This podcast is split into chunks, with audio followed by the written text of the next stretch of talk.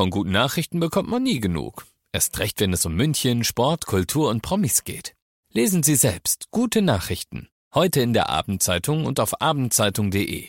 Abendzeitung. Die ist gut.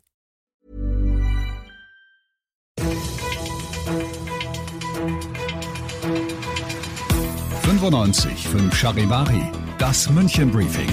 Münchens erster Nachrichtenpodcast. Mit Christoph Kreis und diesen Themen.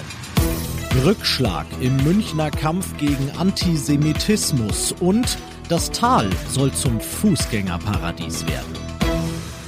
Herzlich willkommen zu dieser neuen Ausgabe.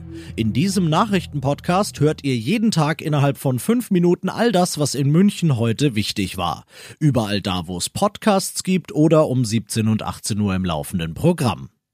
Die Bewegung Boycott, Divestments and Sanctions, kurz BDS, soll in München keinen Platz haben. Wieso? Weil es ihr erklärtes Ziel ist, den Staat Israel abzuschaffen. BDS-Vertreter sprechen Israel offen sein Existenzrecht ab. Der Deutsche Bundestag stuft die Bewegung als antisemitisch ein. Die Stadt München hatte sich deshalb geweigert, für eine Podiumsdiskussion einen Veranstaltungssaal zur Verfügung zu stellen und hat in dieser Sache heute eine juristische Schlappe kassiert. Der Bayerische Verwaltungsgerichtshof gab einer Klage der Bewegung mit Verweis auf die Meinungsfreiheit statt. Die Präsidentin der israelitischen Kultusgemeinde München München und Oberbayern Charlotte Knobloch ist sehr enttäuscht, sagt sie, ebenso Oberbürgermeister Dieter Reiter. Der will die Entscheidung nicht kampflos hinnehmen und kündigt an, vor dem Bundesverwaltungsgericht in Revision zu gehen. Denn er sagt, für mich gilt, Antisemitismus, egal in welcher Form, darf in München und insbesondere in städtischen Räumen keinen Platz haben ganz autofreie Altstadt in München, das geht nicht. Immerhin gibt's Anwohner und Lieferverkehr und Taxis und Krankenwagen und Polizei. Aber Auto reduziert, das geht gut, findet die SPD und hat das zu ihrer Mission gemacht. Heute im Stadtrat wurde ein erster wichtiger Schritt dorthin beschlossen. Bis nächsten Juni sollen die Parkplätze im Tal zwischen dem Marienplatz und dem Isartor so gut wie alle weg. Sie sollen unter die Erde verschwinden, damit oben nur noch parkt, wer unbedingt dort parken muss. Und damit oben mehr Platz ist für eine richtig aus- und einladende Fußgängerzone mit Bänken, mit Bäumen, mit Brunnen und allem Pipapo.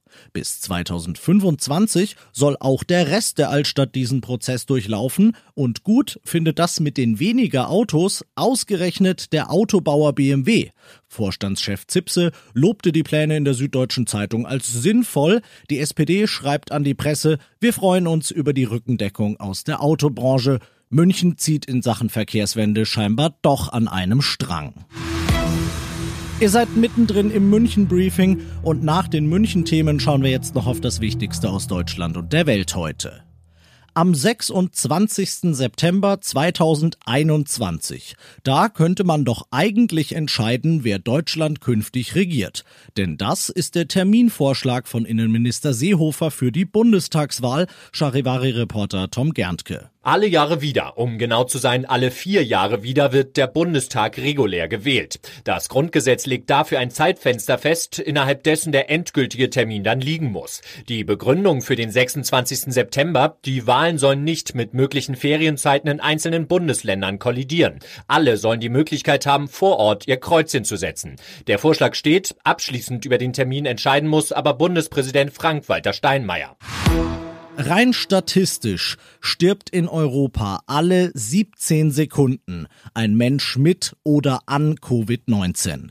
Das hat der Europadirektor der Weltgesundheitsorganisation Kluge heute in Kopenhagen bekannt gegeben. Von dort berichtet Charivari-Korrespondent Steffen Trumpf. Das sei absolut vermeidbar und jeder könne etwas gegen Sterbefälle wie diese tun, etwa indem man sich an die Corona-Richtlinien halte und gegen Missinformationen vorgehe, sagte Kluge. Er blieb hier in Kopenhagen jedoch weiter zuversichtlich, dass sich Europa gegen die Pandemie stemmen kann. Immerhin, die Zahl der wöchentlichen Neuinfektionen ist zuletzt im Wochenvergleich von mehr als zwei Millionen auf schätzungsweise 1,8 Millionen zurückgegangen. Das sei zwar nur ein kleines Signal, aber trotzdem ein Signal, meinte Kluge. Und das noch zum Schluss. Jeder von euch kennt einen von ihnen, behaupte ich jetzt einfach mal. Rund 270.000 Münchner sind über 64 Jahre alt, rund 170.000 leben mit einer Behinderung. Und dass diese Menschen zu Hause so eigenständig, so selbstbestimmt und so lange wie möglich leben können, ist wichtig. Dazu brauchen sie in gewissen Bereichen nun mal Hilfe und um zu zeigen, wie die aussehen kann, ob es jetzt Therapie oder bedarfsgerechte Wohnungsumbauten sind, hat die Stadt heute heute ein Kompetenzzentrum draußen am Messegelände in Riem eröffnet. Besuch und Beratung natürlich kostenlos. Ich bin Christoph Kreis, ich wünsche euch einen schönen Feierabend. 95 5 Charivari, das München Briefing. Diesen Podcast jetzt abonnieren bei Spotify, iTunes, Alexa und charivari.de. Für das tägliche München Update zum Feierabend. Ohne Stress, jeden Tag auf euer Handy.